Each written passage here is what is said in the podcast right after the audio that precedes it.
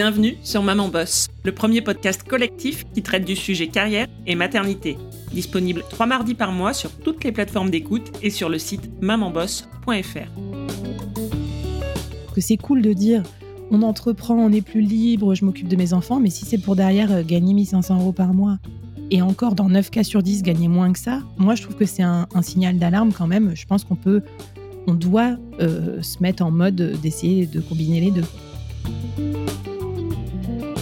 Dans cette saison 4, consacrée à l'entrepreneuriat, nous allons explorer toutes les facettes du sujet pour comprendre ce que signifie vraiment être une maman boss aujourd'hui.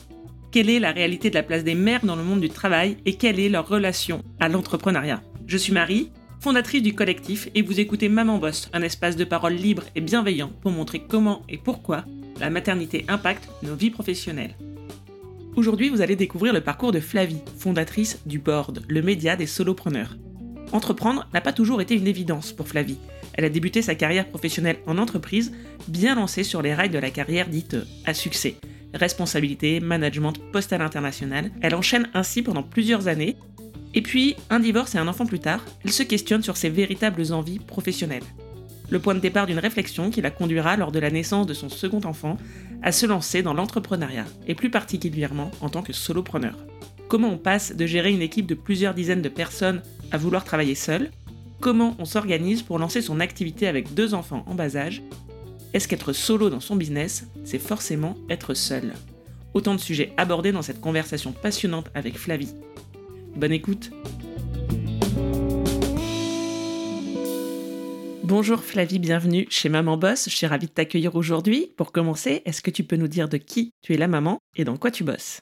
Salut, merci beaucoup de me recevoir, je suis trop contente. Alors moi, je suis la maman de Castille, 4 ans, et Hippolyte, 2 ans. Et euh, je suis solopreneur maintenant, un, nouveau format d'entrepreneuriat en solo. Mon activité c'est euh, principale, c'est que j'ai un, média, un podcast qui s'appelle Le Board, accélérateur de solopreneurs.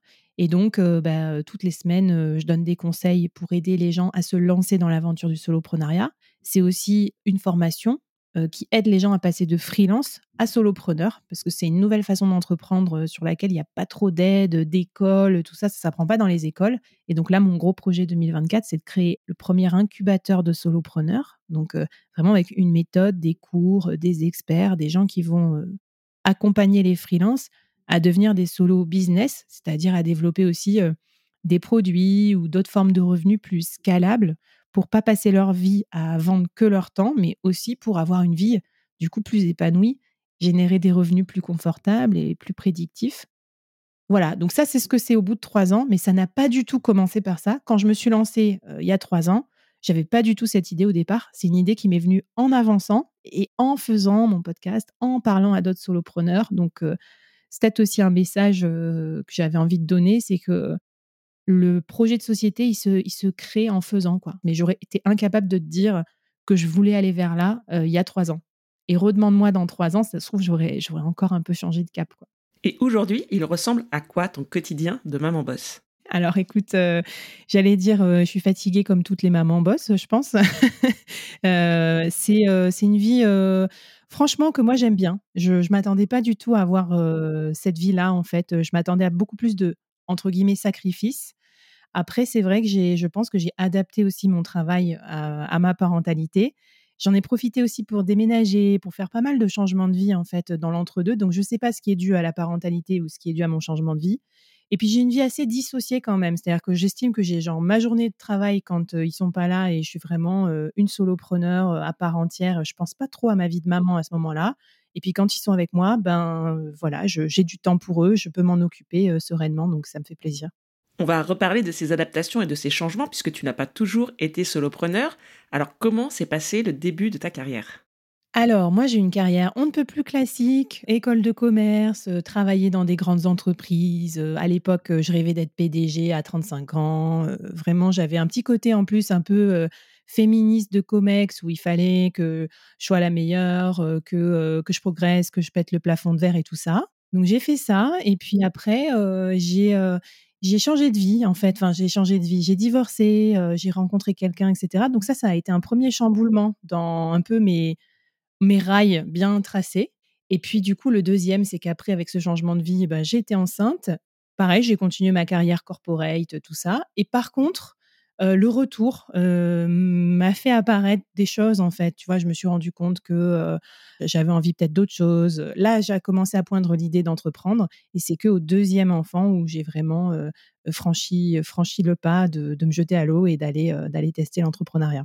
Qu'est-ce que tu as trouvé particulièrement difficile au retour de congé maternité? Déjà, moi, j'aime pas trop la routine. Donc, je trouve que dans le côté revenir de congé maternité, il y a un peu comme un retour en arrière, tu vois. Il faut remettre les choses en place, les relations qui s'étaient distendues, etc. Même si j'avais une super équipe. Donc, moi, ce côté un peu rétrograde me plaît pas du tout. Moi, au contraire, j'aime bien toujours aller de l'avant, être dans le futur et tout. Donc, là, j'en ai un peu souffert. Du coup, je me suis dit, au deuxième, euh, voilà, c'est le moment de partir parce que je ne veux pas faire un retour euh, comme avant dans un retour de congé maternité. Tu vois, le mot retour, même quand ça se passe bien, pour moi, c'était pas un moment euh, très favorable, très agréable de ma carrière.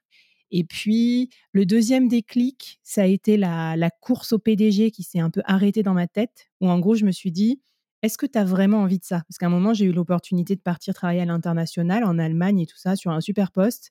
Et là, c'est même moi qui, tu vois, c'était une manager femme, donc qui elle-même était enceinte, donc il n'y avait pas du tout la question de, de me discriminer. Mais c'est plutôt moi qui me suis dit, est-ce que vraiment j'ai envie de ça là maintenant, de repartir sur 3, 4 ans, 5 ans à fond, voyager dans tous les pays, continuer à faire de l'influence, du management, tous ces trucs-là? Et là, je me suis dit, écoute, suis ta petite voix intérieure, fais ton petit truc, fais ton petit chemin de traverse. Et c'est là que j'ai décidé en fait de, de profiter quand j'étais enceinte. Après, il y avait le Covid aussi qui a favorisé les choses parce que plus de travail à, domicile de rejoindre un incubateur en, side, donc en parallèle de, mon emploi de CDI. Donc, j'ai pas lâché la branche euh, à laquelle j'étais accrochée. Et là, euh, je me suis lancée dans l'entrepreneuriat en parallèle. Et c'est ça qui m'a ouvert un tout nouveau champ des possibles euh, professionnels, mais aussi personnels. Une plus grande liberté aussi d'organiser ma vie pro et ma vie de maman. Est-ce que vraiment tu avais le sentiment de prendre un risque en quittant ton CDI pour te lancer à ton compte? Non, ben moi j'avais j'ai beaucoup de confiance. je pense que c'est sans doute un truc d'éducation parce qu'on parle de ça aussi dans ton podcast, mais j'ai de la chance. Moi, j'ai des parents qui m'ont donné beaucoup de confiance, donc j'ai jamais souffert de, tu vois, cette peur d'être ouais de manquer ou quoi. Donc non non, je m'inquiétais pas. Ben après attends, enfin faut pas être naïf. Hein. Quand tu pars avec certains avantages, moi j'étais cadre dirigeante, j'avais économisé avant, j'avais une rupture conventionnelle, enfin j'avais tout ce qu'il fallait pour être dans les bonnes cases pour entreprendre entre guillemets sans risque. Je pense que tout le monde n'entreprend pas avec le même niveau de tu vois de sécurité. Donc moi j'avais pas peur de ça. Par contre, à cette époque encore, je, quittais mon poste de dirigeante pour devenir start-upeuse, donc c'était encore socialement acceptable. Et quand au final, je me suis rendu compte que même ça, j'avais pas trop envie.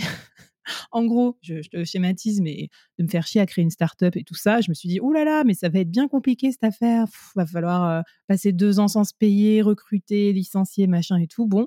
Et là, quand je me suis dit, le freelancing, c'est une troisième voie, le soloprenariat, et que j'ai découvert ça, c'est là que j'ai senti que je, sautais vraiment de ma branche et que là, j'ai vu les gens qui me regardaient avec étonnement. Genre, mais attends, euh, tu vas quitter ta carrière, ton job et tout ça pour devenir quoi? Freelance? Pour faire quoi? Des podcasts? Et là, euh, là vraiment, c'était un peu plus l'inconnu. Et je dirais euh, le truc, le virage que j'ai dû le plus négocier, pour expliquer à mes proches, à mes anciens collègues, et puis aussi leur donner confiance dans ce modèle parce que ben il manque un peu de rôle modèle encore sur le sujet, mais c'est quand même un modèle qu'on considère un peu plus précaire que l'entrepreneur, alors que c'est faux parce que beaucoup de solopreneurs gagnent mieux leur vie, sont plus rentables et tout ça que des entrepreneurs start-upers qui finalement vont peut-être pas forcément développer leur start-up. Donc voilà, c'est un peu là que j'ai eu le, le petit j'y vais, j'y vais pas. Et après, je me suis dit, vas-y, j'y vais. De toute façon, au pire, quoi? Bah, quand j'aurai fini mon congé mat, machin, si tout marche pas, ben, je reviendrai dans, dans, le salariat et je serai pas encore complètement dans un âge où ça sera compliqué pour moi. Donc, vas-y, j'y vais. Et donc, cette phase de side project où tu as combiné salariat et entrepreneuriat, ça a duré combien de temps? Et est-ce que déjà à l'époque, tu avais l'idée du business que tu souhaitais lancer? Alors, si j'essaye de me rappeler la chronologie, je dirais que déjà, j'ai eu l'idée d'entreprendre avant d'avoir l'idée. quoi. Tu vois, j'ai eu l'envie avant d'avoir l'idée. Donc, parce que c'est en se frottant à ça aussi qu'on se rend compte que ben il y a plein de gens qui ont sont lancés sans avoir trop d'idées et tout ça. Donc d'abord l'envie. Là, j'ai vivoté un peu, j'ai essayé de m'approprier ces codes de start-up, j'ai regardé des lives, des vidéos, des trucs comme ça. Ensuite, l'idée, là, à ce moment-là, j'avais l'idée de faire un, un peu comme un collectif de freelance commerciaux qui interviendraient en entreprise. moi, j'étais directrice commerciale, donc l'idée, elle est vraiment venue de, de mon métier. Et après, j'ai lancé mon podcast le board à l'époque pour ça, pour soutenir cette idée avec l'intuition que quand on est une startup, personne ne nous connaît, donc faut faire un média pour être connu, tout ça, tout ça. Et là, du coup, ça a duré, je pense l'incubateur, ça a duré 4 à 6 mois. Et ensuite, j'ai continué à faire mon podcast qui a un peu changé de, portée. J'ai continué, j'ai fait un peu de freelance en side et tout ça. Donc je dirais que mon side, il a duré longtemps, quoi, genre au moins un an ou deux ans, parce que là, c'est là que j'ai été enceinte du deuxième. Je m'y attendais pas. Et donc, bah, je me suis dit, bon, bah, je vais pas partir maintenant, je vais quand même attendre mon congé mat et tout ça. Donc, au final, j'ai fait presque pendant deux ans du side entrepreneuriat et je trouve que ça m'a aidé. ouais, ça m'a aidé à faire plein de choses en, avance et à pas me retrouver dans la situation, tu sais, où ben, tu arrives en fin de Pôle emploi, il te reste plus que six mois de Pôle emploi et tu n'as toujours pas créé ta boîte. Ça, ça peut être un peu, un peu plus stressant. Et donc, c'est à ce moment-là, à l'arrivée de ton deuxième enfant, ton deuxième congé maternité, que tu as décidé de te lancer à 100% à ton compte? Ben, je me suis dit, je vais pas revenir parce que c'est le moment, quoi. c'est le signe. Vas-y. À la faveur de ça, ben, à mon retour, j'ai euh, négocié avec mon employeur de pas revenir. Et en fait, souvent, ça arrange l'employeur. Moi, ce que je dis aussi aux, aux wannabe entrepreneurs, tu vois, ceux qui ont envie de se lancer en freelance ou en entrepreneur, c'est faut toujours se mettre dans la peau du manager. À quel moment ça va être pratique aussi pour lui de te laisser partir? Et clairement, pour un manager, le retour de congé mat, c'est pas de la tarte non plus. Donc au final, vaut mieux partir tant que t'es plus là et négocier et tout ça. Comme ça, euh, l'entreprise, elle fait sans toi. C'est un peu la, la monnaie de, notre pièce, entre guillemets. On se fait discriminer pour ça, mais ça peut aussi de temps en temps être à notre avantage. Donc moi, j'en ai profité. Et euh, du coup, c'est là que je me suis complètement lancée à mon compte 100%. Donc tu t'es lancée à 100% avec deux enfants en bas âge, dont un qui était vraiment tout petit. Voilà, bah là ça a été un peu chaud parce que donc j'ai déménagé dans une nouvelle ville. Euh, je passais de Paris à Nantes. Euh, je connaissais personne. Et mon mec qui est salarié avait trouvé un job, donc ça c'était bien, mais avec des déplacements en plus trois jours par semaine, du mardi au jeudi. Donc les premiers mois quand j'étais en congé mat étaient un peu compliqués où je me disais bon, ça va, je suis encore payée, tout ça, j'ai pas à m'inquiéter financièrement, mais par contre, euh, voilà, j'ai dû m'occuper d'enfants de 2 et 0 ans pendant trois jours toute seule, toutes les semaines. J'en ai, j'en ai un petit, j'ai un petit peu galéré, mais après, ça c'est, ça m'a aidé. On va voir par la suite, en fait, à aussi pouvoir euh, mieux trouver mon équilibre de maman, parce que je trouve que dans ce côté difficile de s'occuper d'eux à temps plein pendant trois jours, il y avait aussi la bonne, la contrepartie sympa qui est que bah, de temps en temps, moi aussi, je peux partir, euh, les laisser sans avoir l'impression d'être une mauvaise maman et faire mes trucs aussi à 100%, y compris professionnellement. Donc moi, j'aime bien un peu ce partage des tâches, certes un peu trash, des fois un peu franc, mais qui au moins, ben, des fois aussi me laisse la disponibilité d'esprit de pouvoir ne pas penser trop à eux un jour ou deux ou trois si je pars en déplacement pour me consacrer 100% à ma nouvelle entreprise, qui est quand même un truc qui prend quand même beaucoup de charge mentale. Donc tu as fait de ton envie d'être solopreneur le cœur de ton business En gros, pour te donner une idée, je bossais euh, allez, deux jours par semaine max en mission euh, payante pour des clients et le reste, je le consacrais au board. Donc pendant un an et demi, deux ans, euh, ça a un peu vivoté. Après, ça s'est amélioré et là, maintenant, ça va devenir mon business principal. Donc tu vois, c'est un temps long aussi et c'est en ça que je dis qu'il faut faut être quand même, faut pas faire que du pécunier pour gagner sa vie. Il faut aussi avoir un peu une vision un peu plus long terme pour être sûr que à long terme tu développes un business qui te plaise. Est-ce que toi tu as réfléchi dès le début à ton organisation, comment conjuguer ton rôle de maman, ta vie professionnelle et comment équilibrer tes différentes activités pour qu'elles soient rentables? Est-ce que tu as beaucoup réfléchi à ça? Alors moi c'est ça c'est vraiment un des trucs qui me passionne le plus dans ce nouveau mode d'entrepreneuriat parce que il y a plein d'inconvénients à être solo mais il y a aussi plein d'avantages. Et donc, bah, déjà, il faut comprendre que ouais, dans ma vie d'avant, j'étais manager, je passais 99% de mon temps à manager des gens, donc c'était super, mais bah, c'est du temps pas forcément créatif, c'est beaucoup de temps support, c'est beaucoup de réunions, c'est beaucoup de déplacements et tout. Donc, quand tu es solo, tu plus d'aide, donc tu peux plus déléguer tout ça. Mais par contre, tu gagnes beaucoup de temps sur ça. Tu plus de, entre guillemets, ces interactions obligées, ces, les entretiens annuels, euh, les machins, euh, je sais plus ce que j'ai envie de faire de ma vie, tout, tu vois, toutes ces conversations que tu peux avoir. Donc voilà, les gens qui disent ouais, on peut pas entreprendre en solo, faut être, faut avoir un associé, faut avoir une équipe. Attention, moi je, moi je remets ça un peu en cause avec mon modèle solopreneur oui, tu fais moins de choses tout seul qu'avec une équipe, mais aussi, tu as moins de temps à passer à t'occuper de ton équipe, parce que s'occuper d'une équipe, ça prend énormément de temps, euh, du recrutement jusqu'à la motivation quoi, au quotidien. Donc ça, c'est mon premier, euh, ma première épiphanie. Je me suis dit, ben, vas-y, euh, tout le monde me dit que je peux pas entreprendre en solo, mais moi, je sens quand même qu'il y a un potentiel, je l'attente. Et après, je pense qu'il faut effectivement bien s'organiser pour pas péter un câble entre ces différentes casquettes. Et ça, j'avais lu un truc intéressant, justement en parlant de casquette, qu'il faut vraiment savoir endosser, mettre la casquette du jour. Par exemple, si tu dis aujourd'hui, je vais faire de, la, de, la prospection, tu mets ta casquette de directrice commerciale et tu la gardes pendant deux heures ou trois heures jusqu'à ce que tu aies fini ton truc. Parce que si tu switches de casquette, tu fais un coup un mail, un coup je réponds à un invité de podcast, cinq minutes après tu vas sur Instagram pour faire ta story, bah, tu mélanges, tu brouilles toutes tes casquettes et c'est comme ça que tu finis en burn-out. Donc voilà, moi j'allais dire, j'ai des blocs de temps bloqués tous les matins et puis je mets des projets dans ces blocs de temps et c'est comme ça que j'avance sur, sur un peu mes différents projets. Et donc, pour finir, il n'y avait pas trop de théorie là-dessus, mais quand j'ai travaillé en solo, j'ai remarqué qu'il y avait des certains types d'activités qui se ressemblaient.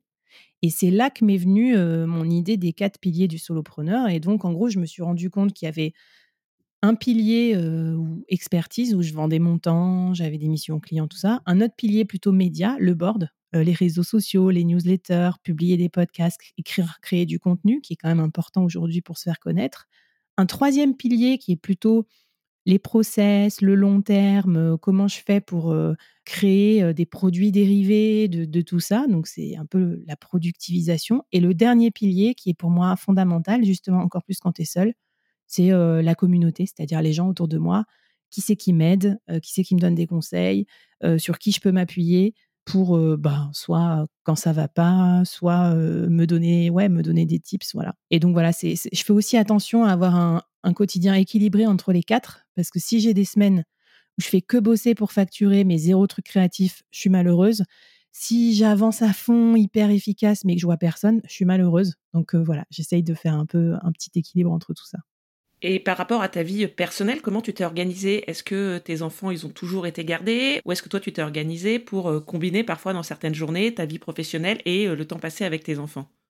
Alors moi, je respecte énormément euh, les mamans qui font ça. Moi, je m'en sens vraiment pas du tout capable. mes enfants sont gardés de façon classique, genre de 9h à 17h30, 18h. tu vois, donc j'ai une assistante maternelle et puis j'ai l'école plus la garderie. Et en fait, je le vis très bien, quoi. Après, bon, je veux dire, après, chacun fait, fait ce qu'il veut, mais même le mercredi, ils sont gardés chez l'assistante maternelle.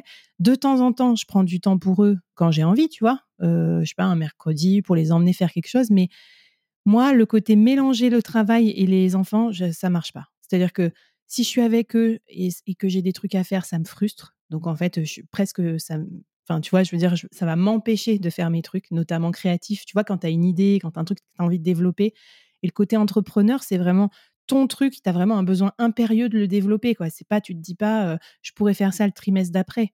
Parce que ça se trouve, le momentum sera passé, le marché sera passé. Donc, c'est un peu compliqué, ça. À l'inverse, je trouve qu'il m'équilibre beaucoup parce que si j'avais été entrepreneur à l'époque sans enfant, je pense que je passerais ma vie à bosser. Et là, du coup, j'ai deux tunnels le matin et le soir de 7h à 9h30 pour les emmener, les préparer, tout ça. Et le soir, ben, donc de 17h30 à, je sais pas, 21h pour voilà les soins du soir et tout. Et du coup, ben, c'est du temps sans écran, c'est du temps où je bosse pas, c'est du temps de coupure. Et je crois que ça me fait du bien. Et au final, j'ai des petites journées parce que je fais 9h30 midi, ensuite le le sport le midi où je vais déjeuner avec des gens. Et ensuite 14h 17h30. Donc quand tu vois le truc comme ça, tu te dis c'est un, c'est un emploi du temps de fonctionnaire en gros. Mais moi, ça me suffit parce que c'est tellement intense par contre dans ces périodes que, que voilà, ça, m'équilibre d'avoir les enfants pour pas euh, trop déborder. Et après, juste un dernier point quand même, c'est que je me suis rendu compte qu'en solopreneur, tu t'imagines beaucoup que tu vas faire la semaine de 4 jours ou de 3 jours et que tu vois, tu vas prendre du temps pour tes enfants. Et en fait, moi, c'est pas trop mon délire. Euh, ce que je préfère, c'est travailler un peu tous les jours par contre, avoir aussi un peu de loisir tous les jours. Donc, typiquement, euh, tous ces charges mentales que je faisais avant sur le temps des enfants, comme aller faire les courses, faire à bouffer, truc, bah ça, je peux le faire dans ma journée de freelance. Je peux aller faire les courses à 11h du mat si je veux. Je peux aller au sport le midi. Et du coup, le soir et le week-end, quand je suis avec eux, je suis beaucoup plus dispo intellectuellement et je me dis pas, mince, il faut que j'aille au sport, mince, je suis une mauvaise maman, tout ça. Par contre, l'inconvénient, c'est que le week-end aussi, j'ai un, peu envie de travailler. Donc, de temps en temps, pendant la sieste des enfants, tu vois, j'écris une petite newsletter, je note quelques idées dans un cahier. Donc, et même un peu en vacances, j'aime bien avoir peut-être, je sais pas, une heure de boulot tous les jours pour, voilà, pour garder un petit peu le, le côté, ouais, le côté boulot. Donc en fait, finalement, même en tant qu'indépendante, tu as reproduit un rythme de travail proche de celui que tu avais quand tu étais salariée. C'est ça. Après, euh, bon, on, lutte toujours quand on est parent avec son rythme naturel, sa vie d'avant et tout. Moi, je suis méga du soir aussi. Donc ça, ça a été mon, mon horreur euh, avec les enfants qui sont plutôt quand même du matin, enfin, tu vois. et donc moi, euh, j'étais capable de travailler jusqu'à 3 heures du mat la nuit. Donc j'ai réussi à me calmer quand même pour pas trop dépasser minuit, une heure, mais quand même, ça m'arrive encore de temps en temps quand je suis à fond dans des pics d'activité. Une fois qu'ils sont couchés, ça m'est arrivé hier par exemple, tu vois, euh, vers 21h, 22h, après une petite pause tranquille, hop, je me remets à travailler, surtout sur des choses créatives, de, création. Et là, euh, ouais, là, je peux, je peux me coucher assez tard. Et euh, voilà, donc on se pareil avec mon, mon, partenaire, on se, tu vois, on se, on se compense. Lui, il est plus du matin, moi plus du soir, donc ça aide. Euh, voilà, donc je dirais ça, c'est un peu l'écueil où il faut que je fasse attention pour pas non plus euh, euh, être crevée tous les matins quand je dois les emmener à l'école, parce que je me suis couchée à 2 heures du mat pour bosser. Donc je m'autorise quelques petites incartades nocturnes. Et est-ce que le fait d'être seule dans ton business, ça rime avec solitude? Mais ça, c'est trop marrant. J'ai découvert que c'est l'inverse pour moi. déjà, quand tu es manager, tu es très seul, hein, parce que ton équipe, c'est pas tes copains. Même si moi, je les adorais, euh, tu peux pas tout mélanger. Donc, euh, tu vas pas non plus leur dire si tu as des états d'âme trop intenses. Il y a, y a, quand même des barrières qui font aussi que les managers, en fait, sont vraiment entre le marteau et l'enclume et qu'il faut, faut comprendre ça. Et moi, depuis que j'ai plus de collègues euh, subis, entre guillemets, ben, j'ai des collègues choisis. Donc, en fait, quand je rencontre des gens avec qui ça, ça fit, où on s'entend super bien, c'est maintenant c'est l'inverse. C'est pas genre je travaille sur des trucs et je rencontre des gens avec qui je m'entends bien. C'est je rencontre des gens avec qui je m'entends bien et je me dis bah tiens on va faire un truc ensemble. Donc un truc ensemble c'est quoi euh, Créer une offre, euh, enregistrer un podcast. Euh. J'ai rencontré une fille, une copine solopreneur à Nantes qui fait du surf aussi comme moi. On a organisé un séjour de surf pour solopreneurs et on est parti comme ça trois jours avec se faire une petite retraite taf, wax, relax. Ça, c'est vraiment exactement l'illustration de je rencontre quelqu'un avec qui ça fit et on se crée une occasion de travailler ensemble. Et voilà, et tu vois, moi, j'étais un peu peut-être pas sauvage, mais quand je retournais au boulot, j'étais assez boulot et j'avais pas envie de me coltiner les discussions sans fin à la machine à café, des trucs comme ça. Donc au final, ma vie de maintenant me plaît bien parce que c'est on se crée des occasions, on se dit bah tiens, on va on va déjeuner en ville ou on se prend un café virtuel entre solopreneurs et comme les autres solos, ils sont aussi, ils ont besoin de contact et tout, ils sont très ouverts. Donc c'est un univers au contraire où il y a beaucoup d'entraide et moi j'apprécie, euh, j'apprécie ce nouvel univers.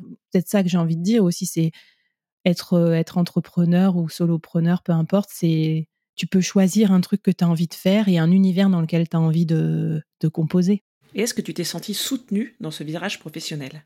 Pour en parler pendant des heures, je pense que tu adresses aussi ces sujets de de ouais de patriarcat de des normes de la société tout ça qu'on subit quand même de plein fouet euh, quand on est une femme et en plus quand on est maman. Moi il faut savoir déjà que une partie du regard des autres je l'avais fait voler en éclats alors que je suis très sensible euh, j'étais très bonne élève et tout bah, avec mon divorce. Donc ça déjà ça a fait péter plein de trucs y compris vis-à-vis de mes parents et tout. Et au final maintenant j'ai l'impression que je peux faire un peu ce que je veux et que bon bah c'est bon c'est un truc de plus. Donc là mes parents ils en sont au stade de j'ai pas très bien compris ce que tu fais dans la vie, mais bon, ça a l'air de marcher pour toi, donc euh, ça va, c'est ok. Donc ils ont, tu vois, ils ont fait le deuil de la carrière idéale, tout ça, donc ça c'est plus un sujet. Après le sujet, c'était presque avec euh, mon, compagnon. C'est le revers de la médaille. Déjà, quand tu es un peu une working girl avec euh, un gros salaire et tout ça, bah forcément, si c'est toi qui te mets à, ton compte, il y a plus de risques que quand en fait tu es t'es maman au foyer, tu t'as pas de rémunération, donc au final, tu fais pas prendre de risques au foyer. Donc ça, moi, j'ai trouvé ça un peu difficile qu'un choix personnel soit débattu comme si c'était un peu un choix de couple. Alors que j'ai envie de dire, mais en fait, je fais ce que je veux de ma carrière. Hein. Si j'ai envie de risquer mon salaire, je risque mon salaire. Mais tu vois, il y a un peu ce petit côté où en gros, tu subis la peur de l'autre qui projette sur toi ses propres peurs. Alors que moi, j'avais pas du tout peur. et j'ai beau montrer par A plus B qu'en fait, la cote-part dans le compte commun va pas diminuer et que je suis capable de le gérer, bah, j'ai bien vu que lui, il était un peu plus dubitatif. Et il l'est encore un peu. Et après, le deuxième truc, je trouve que j'ai dû combattre, c'est quand tu sors du salariat classique, c'est difficile de faire comprendre ton nouveau mode de vie. Parce que par exemple, je lui dis, bah ouais, tu, tu, tu, tu, me critiques parce que le samedi, je prends deux heures pour monter un podcast. Mais quand je vais faire les courses à 10 heures du mat au supermarché, tu es bien content.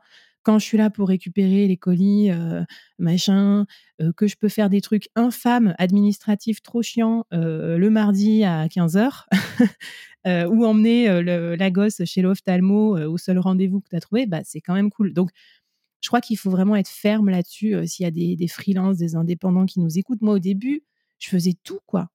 J'étendais les machines, je faisais toutes les petites corvées, et donc j'avais vraiment le, sentiment d'avoir la double peine. Maintenant, du coup, maintenant, je suis, je stricte dans ma journée. Je fais de temps en temps, je rends des services, mais j'essaye non plus de pas trop en faire. C'est pas parce que je travaille à la maison que, je me coltine toutes les tâches ménagères. Donc toi, tu as réussi à bien t'organiser pour être clair et focus sur le temps que tu consacres à ton business?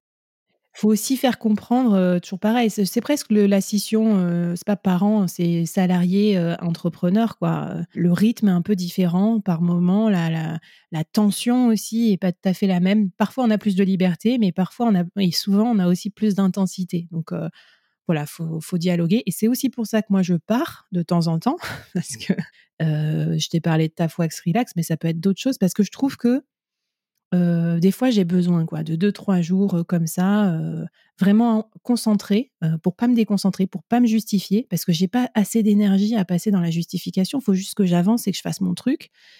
Et donc, ben, en ça, le fait de faire du surf et d'essayer de temps en temps d'aller sur des spots de surf, prendre des cours de surf et tout, j'ai remarqué que ça m'a aidé parce que ça m'a aménagé un petit espace rien qu'à moi pour faire mon sport. Et du coup, dans ces moments-là, j'ai remarqué que je travaille bien parce que je suis toute seule, personne pour m'embêter. Et donc, bah, j'avance aussi sur mon, sur mon business. Ça a l'air d'être un truc de loisir, mais au final, ça, ça coïncide bien avec des moments de, concentration professionnelle.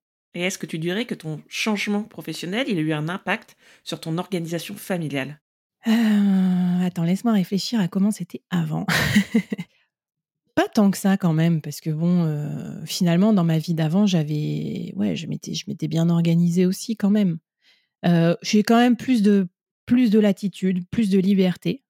Voilà, mais comme j'ai des enfants, je ne suis pas non plus complètement wild, comme tu disais, je fais des horaires classiques de boulot, alors que peut-être sans enfants, j'aurais pu travailler la nuit, dormir le jour, tu vois, me, me, décaler complètement, quoi. Donc, non, par contre, ça m'a aidé aussi à, tu vois, quand tu es freelance, notamment, comme tu vends ton temps, il y a un peu cette logique de, OK, bon, bah, je veux bien rendre service, je veux bien garder les enfants, mais si à chaque fois qu'ils sont malades, c'est moi qui m'en occupe, bah, non seulement tu as ce côté un peu inéquité dans le partage des tâches, mais tu vas avoir en plus la double peine financière. C'est-à-dire que bah, c'est si tu factures à 800 euros par jour, bah, c'est 800 euros qui s'envolent à chaque fois que tu gardes tes enfants. Alors, c'est un peu pernicieux.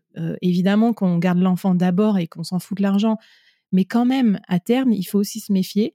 Et je pense qu'il faut, voilà, faut avoir conscience que la plupart des indépendants gagnent pas non plus euh, hyper bien leur vie par rapport à des salariés. Donc, faut pas non plus se faire complètement euh, bouffer sur ça. Et je pense qu'il faut être un peu ferme pour pas que ça soit euh, toujours, qu'on soit toujours la dernière roue du carrosse et que ça pénalise aussi notre, notre business, quoi.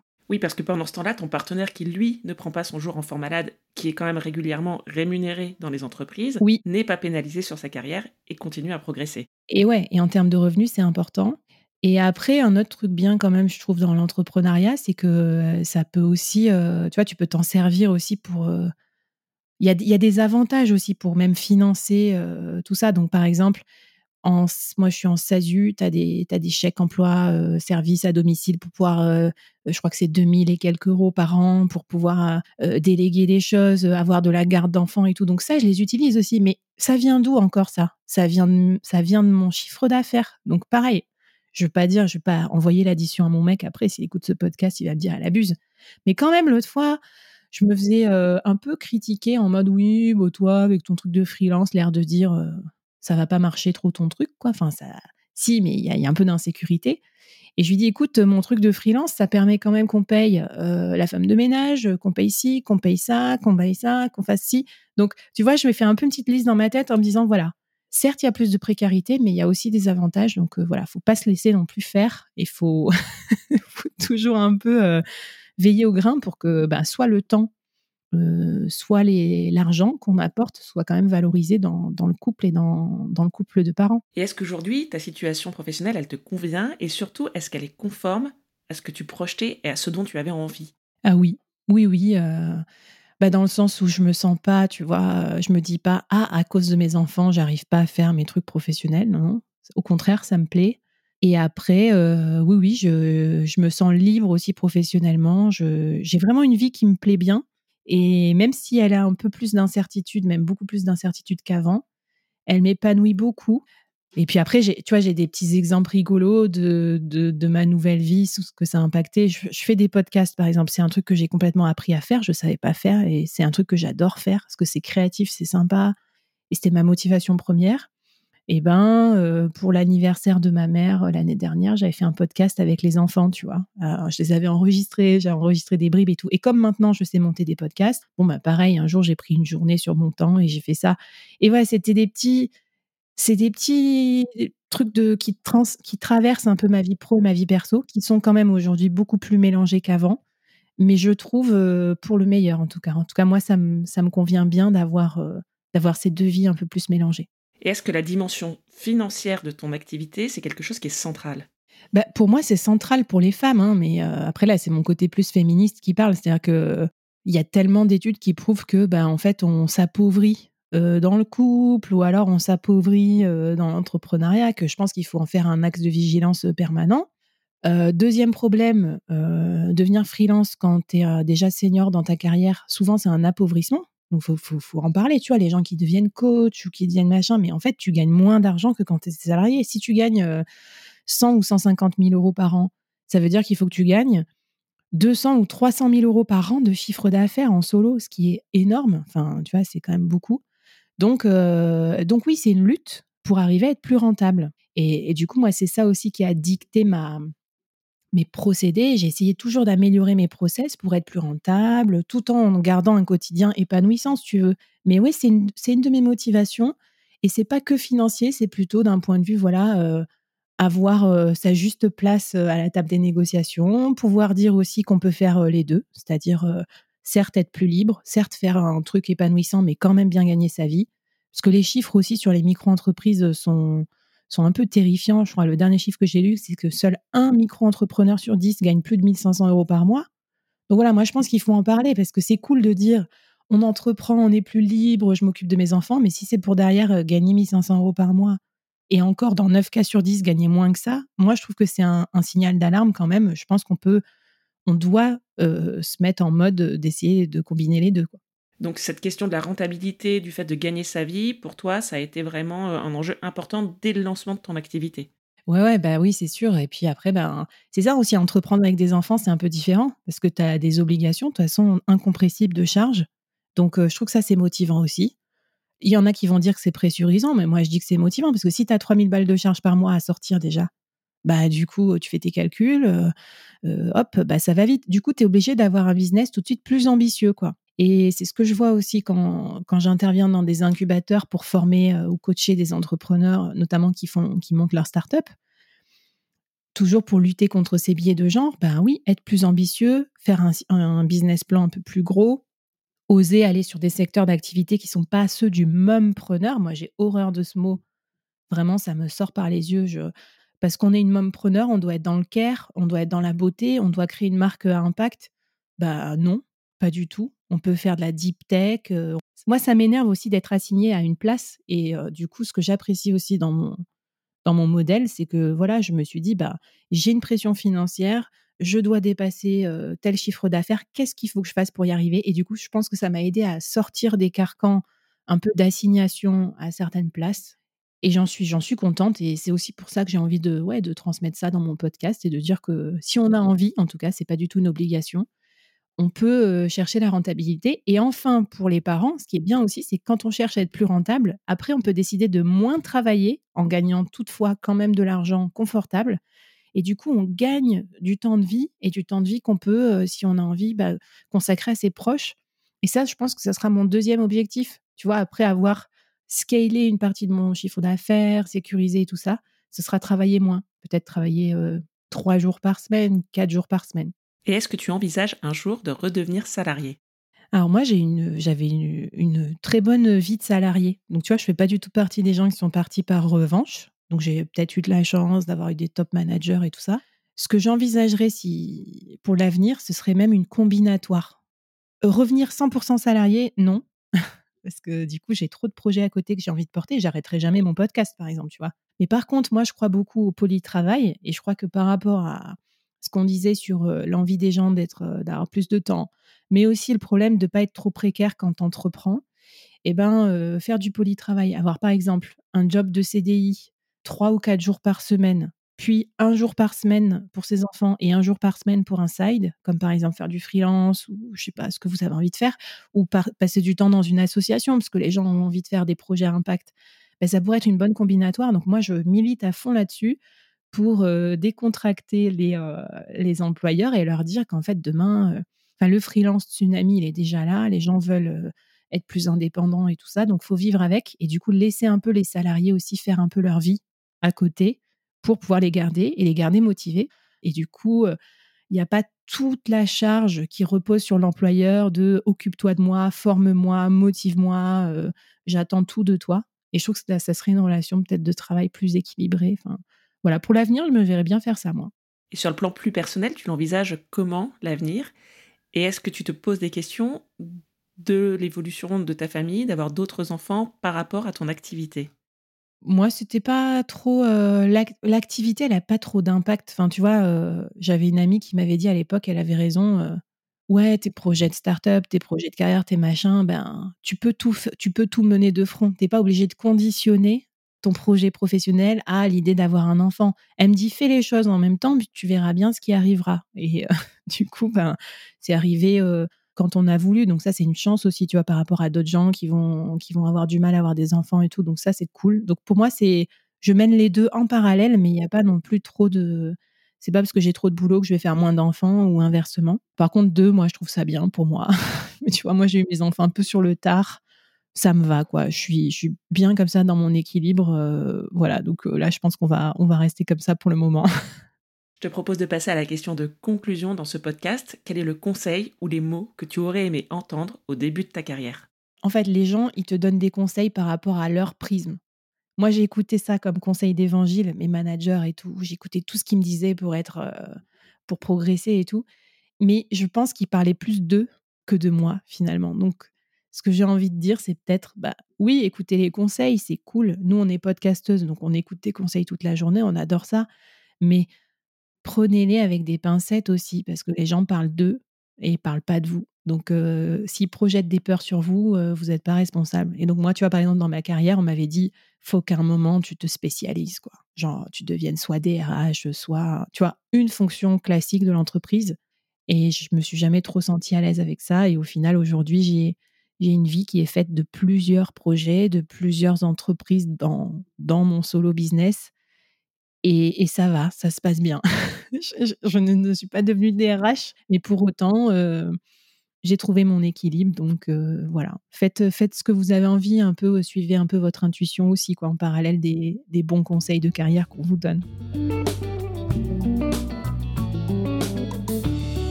Merci à Flavie d'avoir partagé son expérience et son parcours de maman boss.